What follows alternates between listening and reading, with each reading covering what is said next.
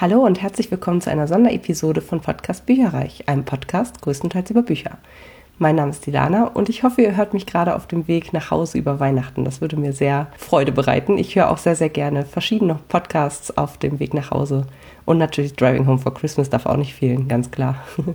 Und ich dachte, ich bringe euch nochmal eine Sonderepisode und zwar mit den Top 10 meines Subs. Und zwar habe ich ja drei verschiedene Stapel ungelesener Bücher. Das sind einmal Bücher, dann Hörbücher und E-Books. Und ja, in ungefähr der Reihenfolge, glaube ich, werden wir auch äh, heute loslegen. Und ich habe mir einfach mal meine Goodreads oder die Goodreads-Bewertungen angeschaut. Da sind ja teilweise richtig viele Bewertungen von den Büchern, die man so hat, weil ja äh, verschiedene Editionen oder Sprachübersetzungen in eins gebündelt werden. Und es hat mich einfach mal brennend interessiert, welche Bücher von meinem Stapel ungelesener Bücher mochten andere sehr, sehr gerne. Das würde ja eigentlich äh, bedeuten, dass man zu denen vielleicht auch mit am, am liebsten, am meisten, am ehesten greifen würde, was bei mir überhaupt nicht der Fall ist. Ähm, aber ja, interessierte mich einfach mal und ich hoffe, euch macht Spaß. Schnappt euch einen Tee, ich glaube, es wird eine längere Episode oder einen Kaffee und vielleicht entdecken wir zusammen ja noch das ein oder andere Schätzchen. Starten wir mit dem Sub der Bücher. Da ist auf dem allerersten Platz richtig lustig, weil ich habe, glaube ich, in irgendeiner Folge, auch eine Sonderfolge dieses Jahr, habe ich gesagt, dass, ich bin am überlegen, ob ich das aussortiere. Ah, furchtbar. Ähm, und zwar ist das äh, Die Lügen des Loch Lamora, beziehungsweise ich habe es auf Englisch hier, weil ich das mal in Amsterdam gekauft habe. The Lies of Loch Lamora, äh, entsprechend von Scott Lynch. Und das hat einen Durchschnitts Bewertung von 4,25 von 5 Sternen. Da ich diese Bücher alle noch nicht gelesen habe, werde ich euch die Klappentexte quasi vorlesen. Und von diesen lautet sie: Locke Lemora ist ein Held. Nein, eigentlich ist er das nicht. Er ist ein Dieb, ein Lügner und ein Ganover. Wenn auch mit guten Manieren. Mit seiner Bande bewegt er sich in den Kanälen und engen Gassen des Herzogtums Camor, um die Nobilität um ihre Schätze zu erleichtern. Und darin ist Locke unschlagbar, denkt er zumindest bis ein weiterer Verbrecher in Camor auftaucht. Locke muss handeln und das Abenteuer seines Lebens beginnt. Ja, wie man hört, ist es äh, im Grunde eine Art Fantasy-Welt. Die sieht auf dem Cover so ein bisschen aus wie Venedig. Also ich bin mal sehr gespannt, falls ich mich dazu durchringe, das zu lesen, wie das so ist, weil es ist ein ganz schöner Klopper und also auf Deutsch hat es 848 Seiten, auf Englisch glaube ich 600 oder so, was auch relativ viel ist. Und es hat auf jeden Fall noch mindestens drei Nachfolger, die auch nicht gerade dünner werden. Aber die Leute mochten es am allerliebsten von meinem Stapel ungelesener Bücher. Das zweite Buch mit 4,22 Sternen ist Die Tage, die ich dir verspreche von Lily Oliver. Das hatte meine Freundin Ramona mal aussortiert und dann habe ich das geerbt sozusagen. Und hier geht es, ja, ist glaube ich so eine tragisch traurige Geschichte mit Krankheit. Wie fühlt es sich an, das Herz eines Fremden in sich zu tragen? Dieser Frage widmet sich Lily Oliver in ihrem bewegenden Roman Die Tage, die ich dir verspreche. Du hast Glück, Gwen. Alles wird gut, Gwen. Seit ihrer Herztransplantation hört Gwen nichts anderes mehr. Doch statt überschäumender Lebensfreude fühlt sie nur Schuld gegenüber dem Menschen, der für sie gestorben ist. Und so fasst sie in einer besonders verzweifelten Nacht einen ungeheuerlichen Plan. Sie will ihr neues Herz verschenken und sterben. Ihr entsprechendes Angebot in einem Internetforum liest dessen Moderator Noah, ein junger Student, der keinen großen Sinn in seinem Leben sieht. Er hält ihr Angebot für einen üblen Scherz, geht aber zum Schein darauf ein. Erst als Gwen am nächsten Tag vor ihm steht, um ihn beim Wort zu nehmen, erkennt er, wie schrecklich ernst es ihr ist. Nur mit einem gewagten Handel und einer furchtbaren Lüge kann er ihr das Versprechen abbringen, ein paar weitere Tage durchzuhalten. Tage, in denen Noah alles daran setzen muss, Gwen von etwas zu überzeugen, woran er selbst kaum noch glaubt, dass das Leben lebenswert ist. Taschentücher, glaube ich, muss man da bereithalten. Hört sich aber auf jeden Fall sehr gut an. Am drittbesten bewertet wurde Thinking Fast and Slow von Daniel Kahnemann. 4,16 Sterne. Auf Deutsch heißt das Ganze Schnelles Denken, Langsames Denken und das ist ein Bestseller des Nobelpreisträgers Daniel Kahnemann, der den Blick für blinde Flecken unseres Denkens schärft. Ich lese mal wieder den Klappentext vor. Wie treffen wir unsere Entscheidungen? Warum ist Zögern ein überlebensnotwendiger Reflex und warum ist es so schwer zu wissen, was uns in der Zukunft glücklich macht? Daniel Kahnemann, Nobelpreisträger und einer der einflussreichsten Wissenschaftler unserer Zeit, zeigt anhand ebenso nachvollziehbarer wie verblüffender Beispiele, welche mentalen Mustern wir folgen und wie wir uns gegen verhängnisvolle Fehlentscheidungen wappnen können. Und Dennis Jack hat dazu gesagt, eine Betriebsanleitung für unser Gehirn. Fand ich einfach super spannend. Ich glaube, ich habe in irgendeinem Podcast davon mal gehört, das ist Ewigkeiten her. Und das Ding ist übrigens auch auf Englisch ganz schön lang. Also da bin ich am überlegen, ob ich das vielleicht als ungekürztes Hörbuch oder so mir parallel runterlade, weil ich ja immer ein bisschen Probleme damit habe, ich sag mal so Sachbücher oder Selbstoptimierungsbücher zu lesen. Normalerweise lese ich ja eher, um quasi dem Alltag zu entfliehen und hier muss man sich halt hinsetzen, sehr aufmerksam zuhören und so weiter und so fort oder aufmerksam lesen und vielleicht was unterstreichen oder anmarkern oder sowas. Aber es soll sehr, sehr gut sein und deswegen, äh, ja, habe ich das schon ewig auf dem Sub. An Stelle 4 steht Malibu Rising von Taylor Jenkins Reid. Das ist leider noch nicht auf Deutsch erschienen, hat aber 4,1 von 5 Sternen und ist vielleicht ein Buch, was man im Sommer lesen sollte. Es soll sehr atmosphärisch die Malibu-Vibes auffangen der 80er Jahre. Und zwar, da das auf Englisch ist, würde ich das jetzt einfach mal zusammenfassen.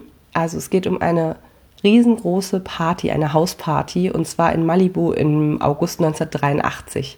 Es geht um vier Kinder eines Rockstars, Nina Reaver zum Beispiel, Jay und Hut Reaver sowie Kid Reaver. Alle die Nachfahren sozusagen von Mick Reaver, dem fiktionalen Rockstar eben in dieser Geschichte. Also sie sind, sie sind jung, sie sind reich, sie äh, sind berühmt und die Nina macht halt jedes Jahr irgendwie eine Art Sommerend Party sozusagen bei denen im Haus. Und jeder trägt so ein bisschen so Geheimnisse mit sich rum oder hat bestimmte Sachen vielleicht noch nicht erzählt. Also ein riesen Pulverfass an Gefühlen.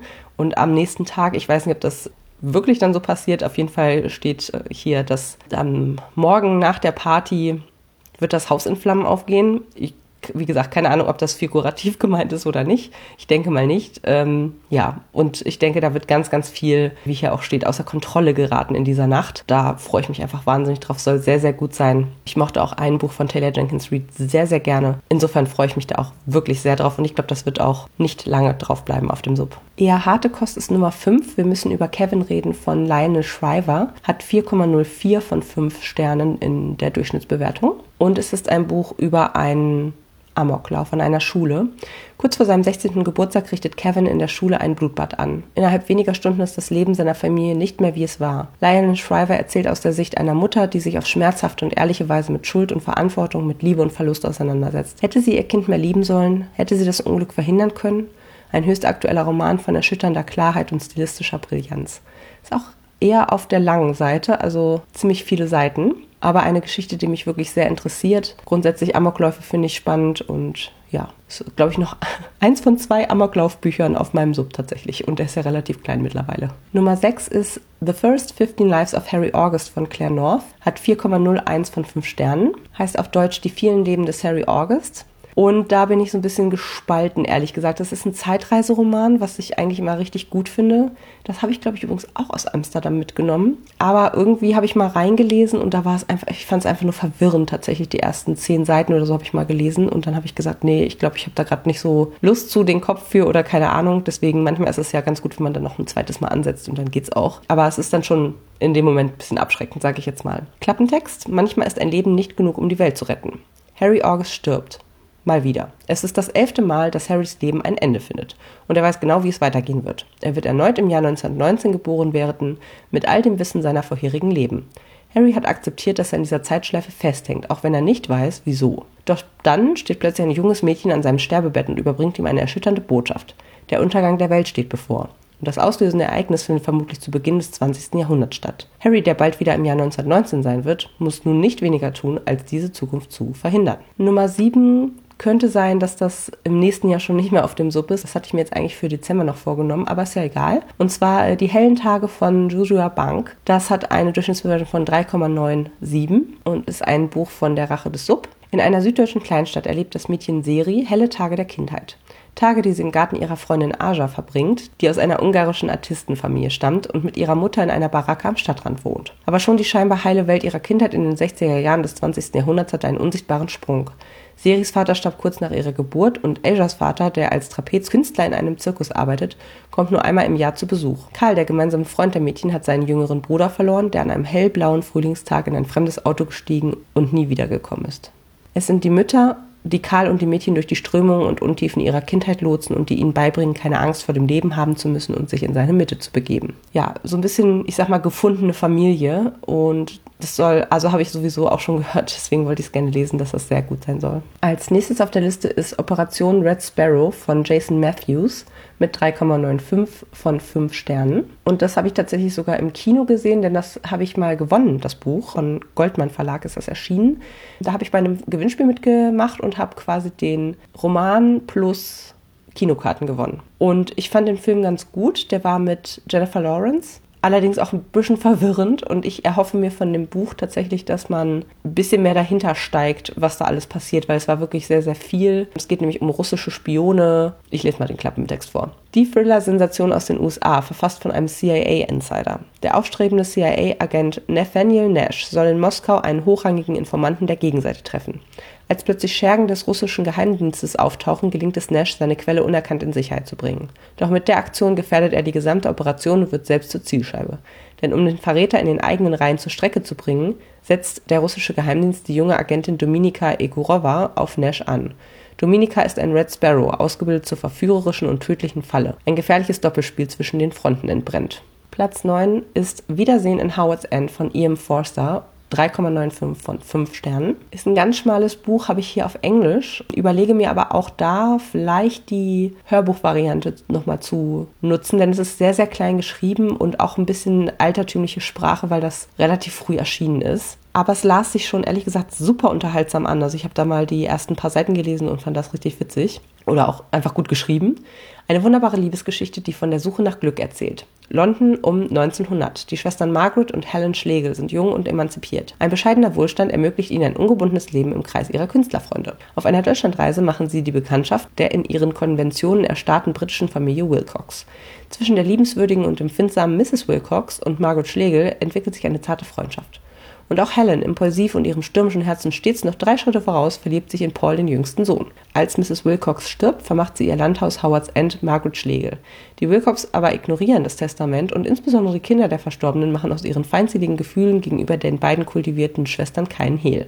Doch auf einmal findet der verwitwete Henry Wilcox Gefallen an Margaret Schlegel und macht ihr einen Heiratsantrag, womit die Probleme erst ihren Anfang nehmen. Nummer 10 von der Liste ist Honigtod von Hanni Münzer mit 3,93 Sternen. Es ist der Auftakt von einer Reihe, wo bisher, soweit ich weiß, nur zwei Bücher erschienen sind, aber vielleicht kommt da ja noch was. Wie weit geht eine Mutter, um ihre Kinder zu retten? Wie weit geht eine Tochter, um ihren Vater zu rächen? Wie kann eine tiefe, alles verzehrende Liebe die Generationen überdauern und alte Wunden heilen? Als sich die junge Felicity auf die Suche nach ihrer Mutter macht, stößt sie dabei auf ein quälendes Geheimnis ihrer Familiengeschichte.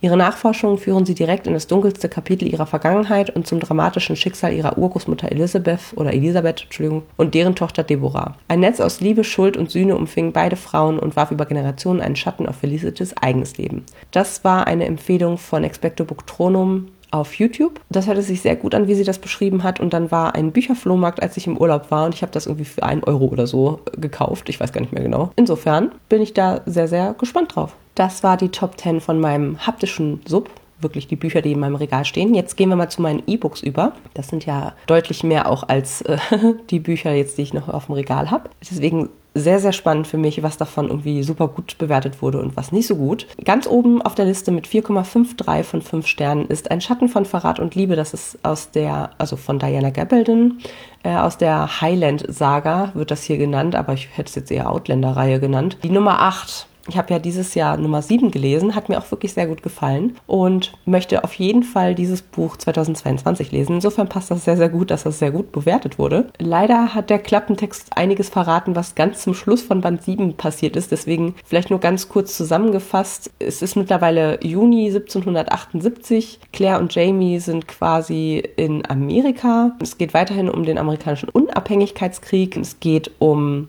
sicherlich die äh, Tochter von den beiden. Es geht um Jamies unehelichen Sohn. Da wird wohl irgendwie die Geschichte weiter gesponnen, da der jetzt ja so langsam die Wahrheit über seine Abstimmung herausfindet. Wie gesagt, alles andere würde jetzt spoilern, aber ich bin sehr, sehr gespannt, wie das weitergeht mit den beiden. Ich weiß auch, dass ein Schwarm von Bienen. Ich weiß gerade gar nicht, wie der, wie der neunte Band heißt, aber der ist jetzt ja auch relativ frisch erschienen. Und ich könnte mir sehr gut vorstellen, 2022 beide dieser Bände zu lesen und da mal ein bisschen wieder aufzuschließen mit der Geschichte. Weiterhin gilt, die ersten drei Bände fand ich einfach am besten. Trotzdem macht es irgendwie Spaß und vor allen Dingen die Charaktere sind so göttlich. Ich liebe einfach Claire. Also alle lieben Jamie, aber ich liebe einfach Claire total, weil die einfach so nicht auf den Mund gefallen ist und äh, ihre Frau steht sozusagen und es ist einfach mit so einem witzigen Humor. Also es ist wirklich super geschrieben, finde ich und absolut lohnenswert, diese Reihe zu lesen. Ja, Ein Schatten von Verrat und Liebe hat jetzt auch 992 Seiten. Also es wird eine Weile dauern. Nummer zwei auf dem E-Book-Sub ist The Ender Quartet Box Set, also die Reihe The Ender Games von Orson Scott Card. Das hat 4,48 Sterne. Ich habe mir jetzt mal das erste Buch rausgesucht. Ich bin auch der Meinung, ich habe die als englische E-Books, aber ganz sicher bin ich mir da ehrlich gesagt nicht. Und dazu gab es auch einen Film, den ich sehr, sehr gut fand. Den habe ich allerdings vor Jahren gesehen und bin jetzt ganz gespannt, hier nochmal einzutauchen. Das sind, glaube ich, irgendwie sechs Bücher oder mehr. Ist quasi so eine Art Sci-Fi-Klassiker. Und im ersten Buch geht es um Folgendes. Alles nur ein Spiel. Nur dem äußeren Anschein nach ist Andrew Wiggin, genannt Ender, ein ganz normaler Junge.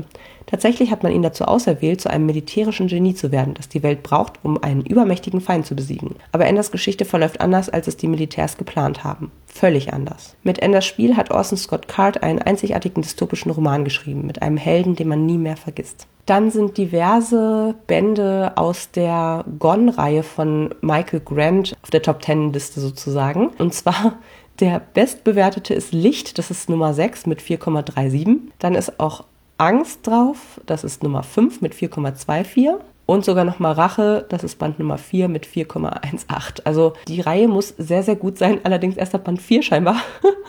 Nein, kleiner Scherz. Also das ist eine Reihe, die mich auch sehr interessiert. Ich lese mal den Klappentext von Band 1 vor. Sams Welt steht Kopf. Alle, die älter als 15 Jahre sind, verschwinden mit einem Mal spurlos. Gleichzeitig erscheint eine gigantische Mauer, die seine Kleinstadt umschließt und von der Außenwelt abschottet. Nun sind die Kids auf sich allein gestellt. Ein erbitterter Kampf ums Überleben beginnt. Doch Sam muss noch etwas anderes bekämpfen. Seine Angst. Denn in genau 299 Stunden und 54 Minuten wird er selbst 15. Ist eher eine Jugendbuchreihe und soll sehr, sehr spannend sein. Nummer 4 auf der Liste ist City of Glass. Das ist aus der Chroniken der Unterwelt Reihe Band 3 von Cassandra Clare. Hat 4,29 von 5. Und auch hier werde ich nur den Klappentext, um auch mich selber nicht zu spoilern, ehrlich gesagt, weil ich die Reihe noch nicht begonnen habe, von Nummer 1 mal vorlesen. Das wäre City of Bones. Die 15-jährige Clary lebt mit ihrer Mutter Jocelyn in New York. Als diese unter höchst mysteriösen Umständen entführt wird, offenbart sich Clary ein wohlgehütetes Familiengeheimnis. Ihre Mutter war einst eine Schattenjägerin, Mitglied einer Bruderschaft, die seit über tausend Jahren Dämonen jagt. Als Clary selbst von düsteren Gestalten angegriffen wird, rettet der ebenso attraktive wie geheimnisvolle Jace ihr das Leben. Er nimmt sie mit ins New Yorker Institut der Gruppe und nach und nach wird Clary immer tiefer in diese faszinierende Welt hineingezogen. Doch ein tödlicher Machtkampf zwischen Gut und Böse droht, die Gemeinschaft der Dämonenjäger zu zerreißen.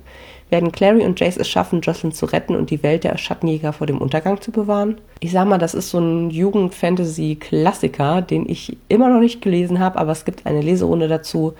2022 wird alle zwei Monate einer der sechs Bände gelesen werden. Und da freue ich mich schon drauf, da werde ich definitiv mitmachen. Denn ja, ich habe, glaube ich, vier der sechs Bücher zumindest als E-Books da und ich glaube Band 1 oder so auch als gekürztes Hörbuch. Insofern werde ich da auf jeden Fall mit dabei sein. Buch Nummer 5 ist Succubus Revealed, die Georgina Kincaid-Reihe Band Nummer 6, also der letzte von Richelle Mead, mit 4,26 von 5 Sternen, auch relativ hoch. Da muss ich auch sagen, da habe ich jetzt Band 1 2021 gelesen, fand so lala, habe aber dennoch, ich glaube, alle sechs Bände auf, auf dem E-Book-Sub, deswegen werde ich das auf jeden Fall lesen noch weiter in 2022 und ja, scheinbar äh, ist der große Knall wirklich Band 6. Mal gucken, wie es sich so weiterentwickelt. Nochmal für euch zur Erinnerung, äh, der erste Band Succubus Blues, da ging es um die Buchhändlerin Georgina. Sie ist ein Succubus, eine Dämonin in Menschengestalt, die sich von der Lebensenergie junger Männer ernährt. Das Leben als Succubus hat durchaus Vorteile. Georgie kann nach Belieben ihre Gestalt ändern und alle Männer liegen ihr zu Füßen. Allerdings zahlt jeder, der sich von ihr verführen lässt, einen hohen Preis. Georgie hat ihr Dasein als Succubus deshalb ziemlich satt und wünscht sich sehnlichst eine feste Beziehung eingehen zu können. Da kommt ihr Lieblingsautor Seth Mortensen zu einer Lesung in den Buchladen und Georgie ist von ihm absolut hingerissen. Aber wie kann sie sich ihm nähern, ohne ihn in Gefahr zu bringen? Wir springen zu Buch Nummer 7, denn dazwischen ist noch eins aus der Gone-Reihe, was ich vorhin ja schon erzählt hatte. Und zwar ist Nummer 7 Rebecca von Daphne du Maurier, hat 4,23 Sterne in der Durchschnittsbewertung. Und ich nehme es mir jedes Jahr vor, Halloween quasi zu lesen, beziehungsweise zum Spooktober. Und bisher habe ich es noch nicht gemacht. In einem Hotel an der Côte d'Azur lernt Maxime de Winter eine junge Frau aus einfachen Verhältnissen kennen. Die beiden verlieben sich und schon nach kurzer Zeit nimmt sie seinen Heiratsantrag an und folgt dem Witwer nach Cornwall auf seinen prachtvollen Landsitz Mandalay. Doch das Glück der frisch Vermählten währt nicht lange. Der Geist von Maxims toter Ehefrau Rebecca ist allgegenwärtig und die ihr ergebene Haushälterin macht der neuen Herrin das Leben zur Hölle. Sie droht nicht nur die Liebe des Paares zu zerstören. Als ein Jahr später plötzlich doch noch Rebecca's Leiche gefunden wird, gerät Maxim de Winter unter Mordverdacht. Soll sehr atmosphärisch und wahrscheinlich auch leicht gruselig sein. Nummer 8 ist Bis du wieder atmen kannst von Jessica Winter. Das hat eine Durchschnittsbewertung von 4,2. Würdest du einen Blick über fremde Mauern werfen, wenn du weißt, dass sich dahinter der Abgrund befindet? Auf den ersten Blick scheint es, als könnten die Lebensumstände von Jeremy und Julia nicht unterschiedlicher sein. Abgesehen von frechen Neckereien teilen sie nichts miteinander.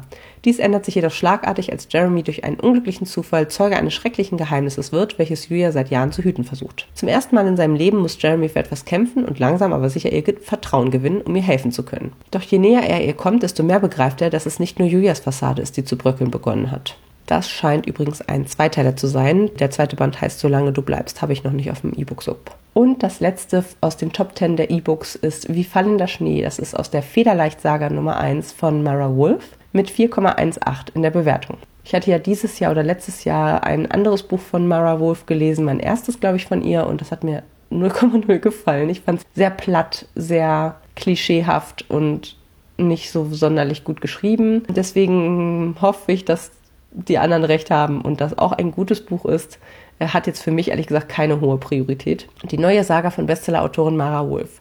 Normalerweise erlebt Eliza Abenteuer höchstens mit ihrer Freundin Sky und einer Tüte Chips vor dem Fernseher. Doch dann stolpert sie im Wald durch ein Portal und nun ist ausgerechnet sie auserwählt, eine magische Schneekugel für die Elfen zurückzuholen. Die Elfen finden Eliza allerdings alles andere als zauberhaft.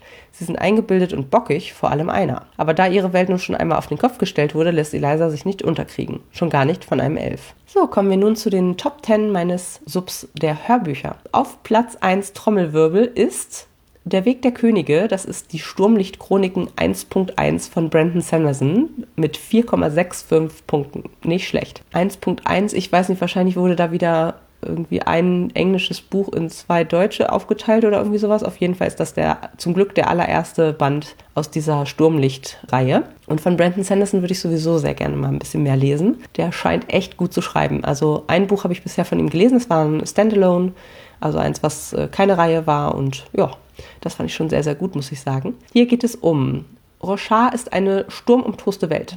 Einst von mächtigen Kriegern beherrscht, deren magische Schwerter über Leben und Tod entschieden, droht es nun im Chaos zu versinken. Dalinar, der Großprinz von Aletkar, ist besessen von dem Wunsch, das Geheimnis der Schwerter zu ergründen und das zerfallene Königreich zu einen. Doch der ehemals geniale Heerführer wird von nächtlichen Visionen geplagt und der Glanz seiner früheren Heldentaten ist längst verblasst. Noch ahnt Dalina nicht, dass auch der Sklave Kaladin und die junge Adlige Shallan Teil des großen Spiels um das Schicksal der Sturmwelt sind. Ist halt High Fantasy, wie einige andere Sachen auf der Liste jetzt auch, das werdet ihr gleich hören. Nummer 2 und 3 ist Die Furcht der Weisen 1 und 2 aus der Königsmörder-Chronik.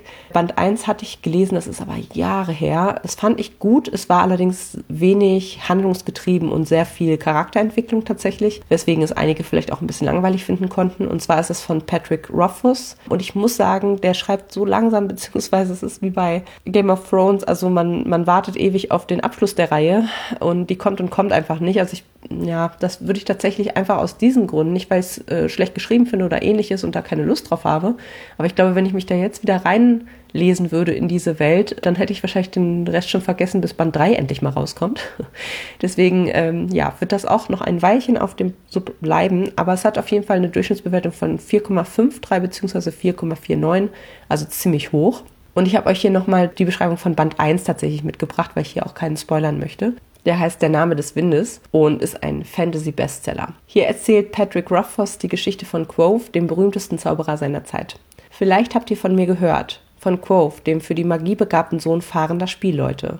Das Lager seiner Truppe findet er verwüstet, die Mutter und den Vater tot. Sie haben einfach die falschen Lieder gesungen. Wer aber sind diese Chandrian, die weißglänzenden, schleichenden Mörder seiner Familie? Um ihnen auf die Spur zu kommen, riskiert Quoth alles. Er lebt als Straßenjunge in der Hafenstadt Tabian, bis er auf das Arcanum, die Universität für hohe Magie, aufgenommen wird. Vom Namenszauber, der ihn als Kind fast das Leben gekostet hätte, erhofft sich Grove die Macht, das Geheimnis der sagenumwobenen Dämonen aufzudecken. Im Mittelpunkt dieses Leseabenteuers steht ein großer Magier und leidenschaftlicher Wissenschaftler, ein Musiker, dessen Lieder die Sänger zum Weinen bringen und ein schüchterner Liebhaber. Nummer 4 auf der Liste mit 4,48 Sternen von 5 ist Herrscher des Lichts, Mistborn Nummer 3 von Brandon Sanderson. Da habe ich einige von auf dem Sub tatsächlich. Und auf 6 wiederum ist Kinder des Nebels, also der erste Band aus dieser Mistborn-Reihe. Der hat 4,44 und den lese ich euch jetzt mal vor. Endlich liegt die von Fans sehnlichst erwartete Neuausgabe von Brandon Sandersons ersten Nebelgeborenen Roman vor. Ein roter Himmel, Asche, die das Land bedeckt und unheimliche Nebel, die aus dem Boden emporsteigen. Die Welt des letzten Reiches ist düster und unheilvoll. Der unsterbliche Lord Ruler herrscht mit eiserner Hand und unterdrückt das Volk der Skaa als Sklaven. Doch damit will Kelsian sich nicht abfinden. Der junge Skaa besitzt mächtige Fähigkeiten und versammelt eine Gruppe Rebellen um sich, um einen ungeheuren Plan zu verwirklichen. Mithilfe der magischen Kräfte der Allomantie will Kelsia Lord Ruler stürzen. Ja, ist auch wieder High Fantasy. Dazwischen auf Platz 5 ist der Gesang der Flusskrebse von Delia Owens mit 4,46. Habe ich auch schon so viel Gutes drüber gehört. Es soll ein sehr leise erzählter Roman sein, der sehr atmosphärisch ist, wo man wirklich spürt, dass man da ist und der bittersüß sein soll. Freue ich mich sehr drauf und wird auch, glaube ich, relativ bald auch gehört. Die berührende Geschichte von Kia, dem Marschmädchen, von der Zerbrechlichkeit der Kindheit und der Schönheit der Natur. Chase Andrews stirbt und die Bewohner der ruhigen Küstenstadt Barclay Cove sind sich einig. Schuld ist das Marschmädchen. Kia Clark lebt isoliert im Marschland mit seinen Salzwiesen und Sandbänken. Sie kennt jeden Stein und Seevogel, jede Muschel und Pflanze. Als zwei junge Männer auf die wilde Schöne aufmerksam werden, öffnet Kia sich einem neuen Leben mit dramatischen Folgen. Delia Owens erzählt intensiv und atmosphärisch davon, dass wir für immer die Kinder bleiben, die wir einmal waren und den Geheimnissen und der Gewalt der Natur nichts entgegensetzen können. Auf Platz 7 und 8 ist Sturm und Donner von Alexei Pehoff. Das sind zwei Bände aus der Chroniken von Hara-Reihe, nämlich Band 4 und Band 3. Und Klappentext vom ersten Band, der heißt Wind, lautet: Lahen ist eine Windsucherin, eine der wenigen, die jenen Funken noch in sich trägt. Doch sie und der Bogenschütze Ness werden verfolgt von den Verdammten, den Anhängern der schwarzen Magie, die sich Lahens Gabe bemächtigen wollen. Können Lahen und Ness verhindern, dass der dunkle Funke erneut entzündet und Hara ins Chaos gestürzt wird? Es beginnt ein Wettlauf um ihr Leben und der Kampf um die Magie in ihrer Welt. Ebenfalls eine High-Fantasy-Reihe. Platz 9 belegt Kurt von Sarah Kuttner mit 4,38 Sternen von 5. Und auch das möchte ich relativ bald lesen. Von der Suche nach Familie, der Sehnsucht nach dem richtigen Ort und darüber, dass nichts davon planbar ist. Ich bin mit zwei Kurts zusammengezogen, einem ganzen Kurt und einem Halbtagskurt. Jana und Kurt haben sich entschieden, dass sie ihr Sorgerecht teilen, vor allem wenn Kurt schon extra aufs Land sieht. Und so pendelt das Kind nun wochenweise zwischen seinen beiden Oranienburger Zuhauses hin und her. Zwei Häuser, zwei Kinderzimmer, unterschiedliche Regeln und alle Menschen, die er liebt. Und dann bin da noch ich. Lena hat mit ihrem Freund Kurt ein Haus gekauft. Es scheint, als wäre ihre größte Herausforderung, sich an die neuen Familienverhältnisse zu gewöhnen, daran, dass Brandenburg nun zu Hause sein soll. Doch als der kleine Kurt bei einem Sturz stirbt, bleiben drei Erwachsene zurück, die neu lernen mussten, wie man lebt. Sarah Kuttner hat einen Roman über Trauer geschrieben, über die Kraft, die Menschen entwickeln können und darüber, dass es auf manche Fragen keine Antworten gibt. Kurt erzählt auf zarte, humorvolle, aber vor allem auch unaufgeregte Weise davon, wie man sich wiederfindet nach einem schrecklichen Verlust und wie man für jemanden da sein kann, der untröstlich ist. Das hört sich traurig an, aber auch sehr, sehr schön und wichtig. Und auf Platz 10 der Top 10 meines Hörbuchsubs ist Das Lied des Blutes, die Rabenschattenreihe Nummer 1 von Anthony Ryan mit 4,37. Und auch das ist wieder ein klassisches High-Fantasy-Buch. Valen Alsorna, der berühmteste Gefangene des Reichs und sein größter Kämpfer, erzählt die atemberaubende Geschichte seines Lebens. Er ist an Bord eines Schiffes, das ihn zu dem Ort bringen soll, an dem es für ihn um Leben und Tod geht. Einst war er von seinem Vater als Zögling in das Kloster des sechsten Ordens gebracht worden, wo er zum Krieger ausgebildet wurde. Nun sind die Namen, die er sich im Kampf verdient hat, über alle Grenzen hin bekannt. Schwert des Königs, Dunkelklinge, Rabenschatten und am gefürchtesten Hoffnungstöter. Ich hoffe, es hat euch Spaß gemacht, mal so ein bisschen reinzuluschern, was sich auf meinen Stapel ungelesener Bücher eigentlich alles so für Schätze befinden. Ich fand es auf jeden Fall sehr interessant an einigen Stellen und hätte das echt nicht gedacht, dass bestimmte Sachen so hoch im Kurs stehen. Fand es aber richtig, richtig cool und andersrum habe ich es übrigens auch mal gemacht die Tage und habe meinen Wunschzettel nach den schlechtesten Durchschnittsbewertungen mal ein bisschen ausgedünnt. Ganz bisschen nur. Zwei, drei Bücher sind dann wirklich auch gegangen vom Wunschzettel, aber das steht ja noch nicht im, im Regal sozusagen. Also da geht es jetzt bei den äh, Stapel ungelesener Bücher eher um die Reihenfolge, als dass ich Sachen wirklich komplett aussortiere, ohne nicht zumindest mal reingelesen zu haben. Aber auch das mache ich ja ab und zu mal. Jedenfalls freue ich mich sehr. Ich habe extra so rum mit den Top 10 statt den Low 10 das Ganze gemacht, damit ich mich nicht selber demotiviere. Und bin ganz gespannt, was ich davon alles 2022 lesen werde. Und wünsche euch jetzt noch eine ganz tolle Endjahresstimmung, schöne Weihnachten, einen guten Rutsch ins neue Jahr und natürlich ganz viele Buchgeschenke. Wir hören uns nächstes Jahr zu einem neuen Bücherjahr 2022. Ich freue mich drauf. Macht's gut, eure Ilana. Informationen zu allen Büchern, über die ich heute gesprochen habe, findet ihr auf meiner Website www.bücherreich.net mit UE. Ihr könnt dort oder auf Facebook unter www.facebook.de slash podcastbuicherreich in einem Wort durch mit mir in Kontakt treten. Meine E-Mail-Adresse lautet buicherreich at gmail.com. Wenn ihr diesen Podcast über iTunes abonniert habt, würde ich mich riesig freuen, wenn ihr mir eine 5-Sterne-Bewertung hinterlasst. Dies ist ein privater Buch-Podcast, in dem ich nur meine eigene private Meinung wiedergebe. Wenn mir ein Buch oder Hörbuch kostenlos zur Verfügung gestellt wird, kennzeichne ich es entsprechend auf meiner Website.